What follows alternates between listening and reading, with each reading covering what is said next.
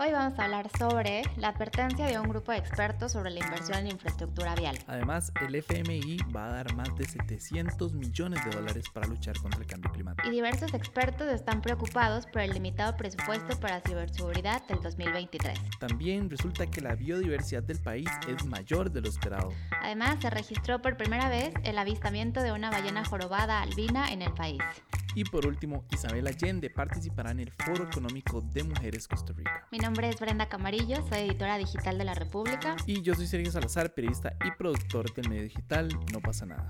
Y esto es Empieza aquí, un podcast de noticias con todo lo que necesitan saber de Costa Rica. Lo pueden escuchar los lunes, miércoles y viernes a las 7 de la mañana en su plataforma de podcast preferida.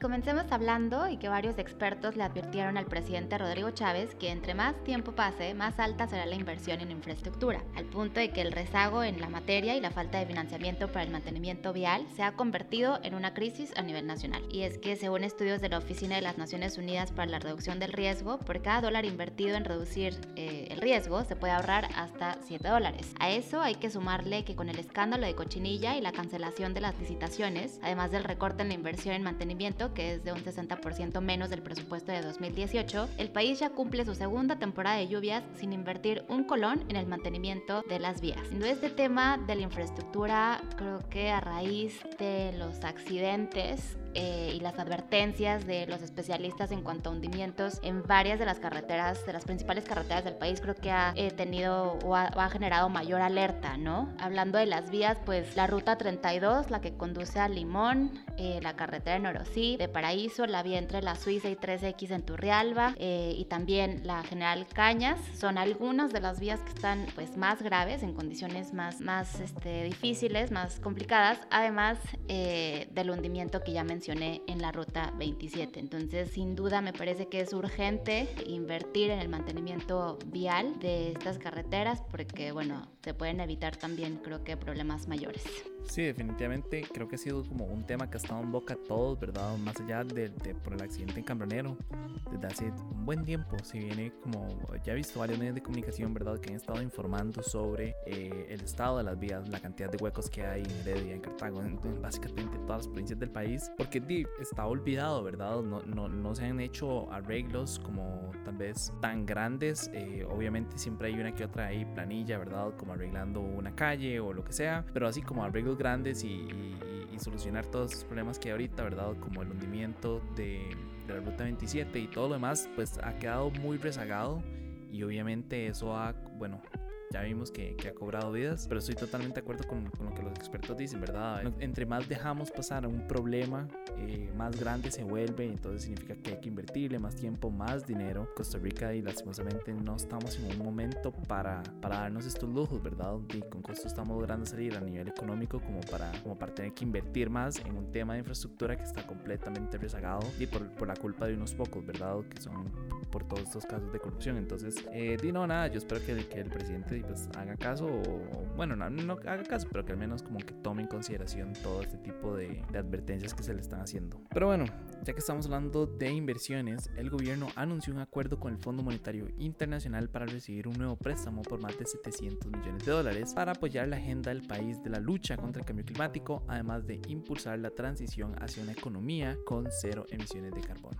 En esa misma línea de presupuestos, en la República conversamos con expertos en ciberseguridad, quienes aseguraron que Costa Rica seguiría siendo un blanco fácil para los cibercriminales gracias al limitado presupuesto aprobado para el próximo año. Y es que para el 2023 el presupuesto del Ministerio de Ciencia y Tecnología será de apenas 7.106 millones de colones, lo que representa tan solo el 0,06% del presupuesto total de 12 billones de colones. Esto quiere decir que el país no tendrá los recursos suficientes gracias a la crisis fiscal para invertir en un centro de operaciones de ciberseguridad con un costo superior a los 10 mil millones de colones. Además, la Dirección de Gobernanza Digital del Ministerio de Ciencia también tendría problemas presupuestarios para frenar las acciones de los ciberdelincuentes. Como respuesta, expertos han recomendado habilitar una fuerza de apoyo conformada por funcionarios de tecnología de diferentes instituciones que puedan ser entrenados y sepan cómo actuar en caso de un ataque. También se ha recomendado crear una entidad dedicada exclusivamente a la atención de la ciberseguridad nacional que cuente con sus propios recursos y con el soporte de los mismos funcionarios públicos de los departamentos de TI. Eh, y bueno, yo creo que a raíz de los ciberataques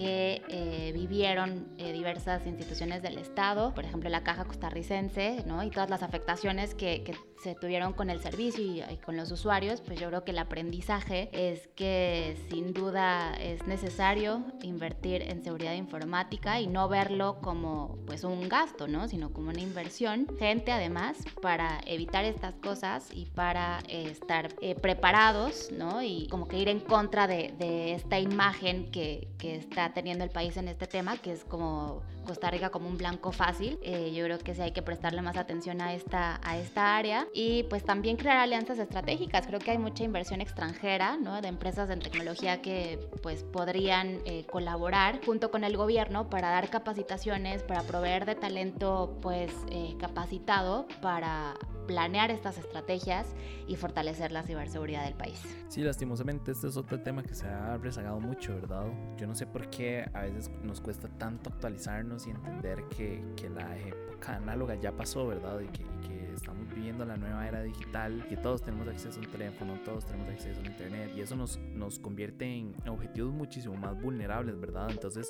y el Estado no es, no está exento de esto. Entonces, así como uno, ¿verdad? Baja su antivirus para la computadora y pues hasta cierta medida intenta no meterse en sitios web muy extraños como para no, para no caer pues en algún caso de phishing o no sé, algún ciberataque, el Estado también tiene que asumir su responsabilidad en ese, en ese caso, ¿verdad? Porque a fin de cuentas estos ciberataques que han estado sucediendo nos han afectado a toda la sociedad de costarricense. Entonces creo que sí es importante que el gobierno entienda. Y yo creo que ya lo tienen un poco más claro, ¿verdad? Después de estos ciberataques entendieron que somos muy vulnerables, que no estamos preparados para un, para un ataque de este tipo y que ni siquiera tenemos la capacidad para detectarlos, ¿verdad? Entonces creo que fue como un llamado de atención para que para entender que es momento de empezar a invertir en esto, que no es un tema que tenemos que dar eh, o tratar a la ligera y que más bien deberíamos de, de, pues, de invertir en él para poder de, pues, tener una Costa Rica más segura a fin de cuentas. Entonces, eh, no, nada, o sea, estoy completamente de acuerdo con todo lo que ellos han dicho. Creo que sí es bastante importante. Estaría esa idea de, de tener un como una entidad exclusiva o que se dedica exclusivamente al tema de, de, ciberseguridad nacional. Me parece que es algo que ya se debió haber pensado desde hace mucho tiempo en Costa Rica, más bien ya se estar aplicando. Entonces, ojalá, y pues este gobierno o los próximos, ojalá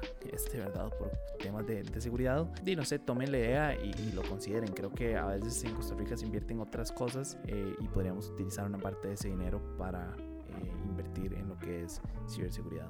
En otros temas, según investigadores de la UNA, Costa Rica albergaría más especies de flora y fauna de lo que se creía. Y es que hoy día se calcula que el 6% de la biodiversidad del planeta se encuentra en territorio nacional, mientras que en 2014 los científicos estimaban que era de apenas el 4,7%. Pienso que es mucho. Nada más para que se hagan una idea, en 1992 el número total esperado de especies era de 500.000, mientras que 30 años después el registro se ha casi que duplicado. Es importante mencionar que en Costa Rica existe buena información sobre grupos como vertebrados, mamíferos, reptiles, aves y plantas, pero hay grupos que son sumamente complejos y casi no hay información como los microorganismos y los invertebrados marinos y a esto además hay que agregarle el grupo de los insectos que es una lista gigantesca. A mí esta noticia me genera muchas cosas. Por un lado, eh, no me asombra tanto, ¿verdad? Considerando la biodiversidad tan rica que tenemos en Costa Rica, entonces que se revele que hay más especies de las que, de la que nos imaginábamos. Por un lado no me asombra tanto, pero por el otro me anima muchísimo, ¿verdad? Este tipo de noticias creo que tienen un impacto bastante importante para que la población, los gobiernos, hasta los municipales, ¿verdad? Empiecen a invertir más en la preservación del medio ambiente. Creo que es un honor pensar que el 6% de la biodiversidad de todo el mundo está en Costa Rica, en un país tan pequeño, ¿verdad? Eh, lo cual lo único que significa es que tenemos que hacer los esfuerzos necesarios para poder preservar esta biodiversidad. Durante muchísimos años nos hemos jactado, ¿verdad?, de ser un país verde, un país que invierte en, en ecología y lastimosamente ha quedado un poco rezagado ese tema. En los últimos años la inversión no ha sido tan alta, se le da mucho paso, se le permite mucho, por ejemplo, a las piñeras. Eh, obviamente el aleteo en Costa Rica es altísimo, entonces sí, hemos ido como flaqueando un poco, un poco bastante en, en, todos estos temas, entonces creo que un estudio de este tipo que demuestre que en realidad hay muchísimas más especies y que necesitamos preservarlas podría funcionar como un catalizador para que se haga esta inversión, entonces me parece que es una noticia extremadamente positiva. No sé vos, ¿qué pensás? Sí, estoy de acuerdo contigo, ojalá también eh, esto ponga más el foco sobre eh, la conservación y el cuidado a la biodiversidad, ¿no? Justo por lo que mencionabas del porcentaje que tiene el país eh, en el total a nivel mundial. Me parece que es un país súper privilegiado en, esta cuestión.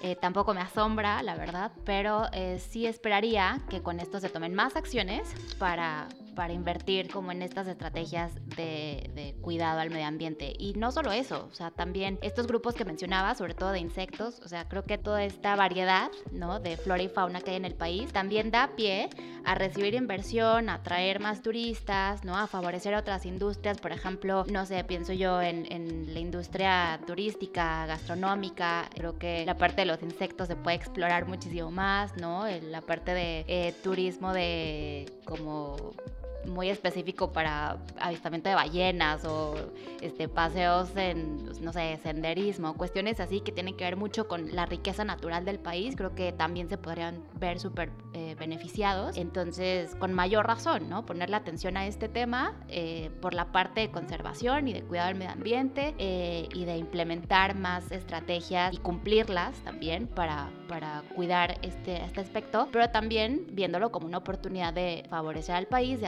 atraer más inversión y pues eh, darle más beneficios a otras industrias. Entonces me parece muy bien y muy positivo. Y bueno, ya que hablamos de diversidad, en el país se registró por primera vez el avistamiento de una ballena jorobada albina. Y es que el piloto y fotógrafo Felipe Chávez logró capturar imágenes de una cría de esta especie mientras cruzaba el Pacífico en dirección a Nosara, Guanacaste. Este avistamiento abrió toda una conversación sobre si este espécimen es migratorio o nació en el país. Para finalizar, la afamada escritora y filántropa Isabel Allende confirmó que va a participar del Foro Económico de Mujeres Costa Rica de este 31 de octubre. Su participación va a ser virtual y va a conversar sobre temas como su experiencia de vida en torno a los desafíos que ha enfrentado y el liderazgo que la ha llevado a impulsar el empoderamiento de las mujeres. Si están interesados, las entradas al evento tienen un coste de 40 dólares y lo pueden adquirir a partir del lunes 3 de octubre en línea. Pero bueno, eso es todo por hoy, viernes 7 de octubre. Yo soy Brenda Camarillo de La República. Y yo soy Sergio Salazar de No Pasa Nada. Recuerden buscar a No Pasa Nada en todas nuestras redes sociales y en youtube.com slash no pasa nada oficial